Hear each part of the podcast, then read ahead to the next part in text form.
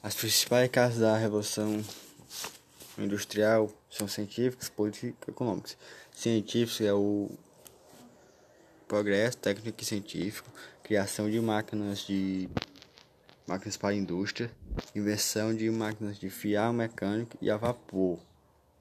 Políticas, fortalecimento e investimento da burguesia, surgimento do parlamento, introdução do liberalismo político e econômico, econômicos, ausência de barreiras alfandegárias internas, aumento da riqueza e acúmulo de capital, entre outros. Fases: Primeira Revolução, 1750 a 1850. As principais, as principais invenções foram a máquina de fiar, tear, tear mecânica e a máquina a vapor. Segunda Revolução Industrial, 1850 a 1950 caracteriza pela invenção de automóveis e aviões, dos meios de comunicação, meios de comunicação, telegrama, telefone, televisão e cinema. Desenvolvimento de energia elétrica, surgimento de vacinas e antibióticos e descoberta de novas substâncias químicas. Terceira Revolução Industrial, 1950 até a atualidade.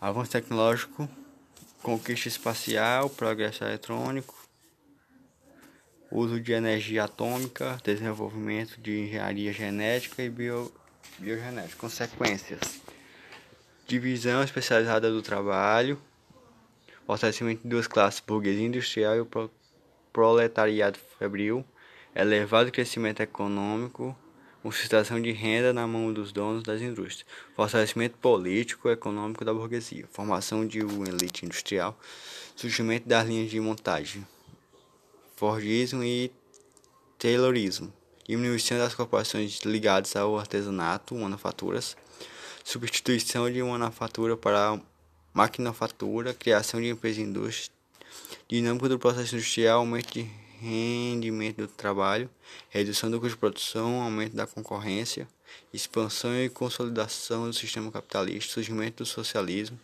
progresso científico e tecnológico, avanço dos sistemas de comunicação e transporte, desenvolvimento industrial e urbano, aumento do êxodo rural, crescimento das cidades e da população, crescimento desordenado das cidades, as cidades se tornaram grandes centros industriais, expansão do comércio e das atividades industriais, aumento da produção e do mercado consumidor, surgimento de uma nova classe operária, proletariado, aumento das lutas operárias, surgimento de trade union, sindicatos, expansão do imperialismo, aumento das desigualdades sociais, avanço, avanço nos impactos ambientais.